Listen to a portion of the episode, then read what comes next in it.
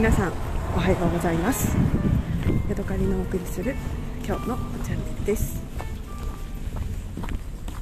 えー、昨日ですね、えー、夫と2人で話していたら急にね新しい夢が見つかりました。それはね温泉のついた家に住むっていうのはどうだろう。それすごいじゃないか。ぜひ住みたい。こんな夢です。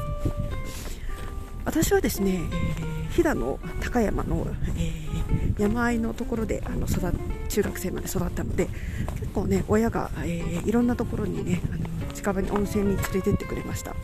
スキーの後に温泉なんかキノコ取り行って温泉とかねそんな、あのー、小さい頃そんな生活をしてたんですけれども。でね私の母親も、えーと、母親がねもともと長野県の出身ですごくねあのやっぱり近場にあの温泉が多いところで私のおばあちゃんなんかねなんかほぼ毎日ぐらい温泉に軽トラでね通ってたような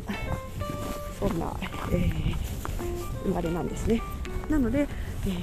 私も小さい頃からよくね、えー、温泉にね連れて行ってもらうことがありました。小さい頃はね男湯と女湯を行ったり来たりしてね、あの楽しむことが多かったです。なんかね今では考えられないんですけれども、えーと、男湯とね女湯の間をねすり抜けられるなんかななんだろうなんか小さな隙間みたいなやつがあってね子供だったらその間を、ね、通れちゃうんですよね。なので、えー、なんかねお父さんの方行ったりお母さんの方行ったりしてねなんかちっちゃい頃ね遊んでたことをなんとなく覚えています。えー、で話は変わりましてね。そうそう。で私はね今結構サウナにはまっていてよくサウナ目当てでねあの温浴施設というのかな行ったりはするんですけれども私の夫はねえ、ー、となんかね妙な潔癖症がありまして人が入ったお風呂にはね気持ち悪くて入れないと言うんですね。なので私が、えーと、いろんなところへ、ね、お風呂に入りに行きたがっても一緒に行ってもね全然彼はね楽しくないんですよ。なのでなるべくねあのそういう時は1人で行くようにしてるんですけれどもえー、私がね北海道で住むところで、えーと、温泉付きのね、えー、お家が、あ、売りに出されてたりとかするのを見てあれ？温泉付きの家いいじゃんみたいなことを言ったらなんかね妙に夫が食いついてきましてえ、でも温泉ってあの好きじゃないよねって言ったら、えー、他の人がね誰が入ったかわからない温泉は嫌だけど別にねあの夫婦2人だけの温泉なら全然大丈夫ということを言って、えー、それからね妙に夫がね温泉付きの家に住みたいということでいろいろね情報を、えー、探すようになりました。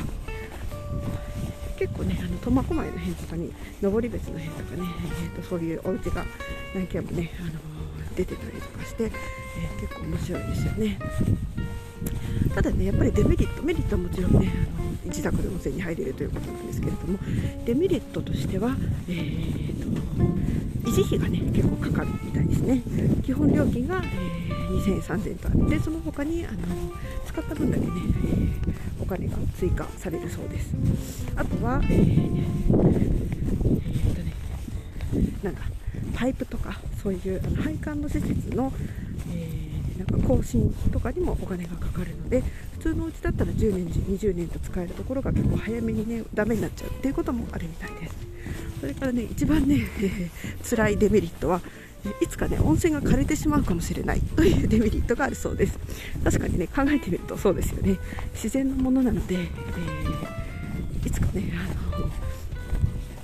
え温泉が枯れるということはね、えー、可能性としてはゼロではない。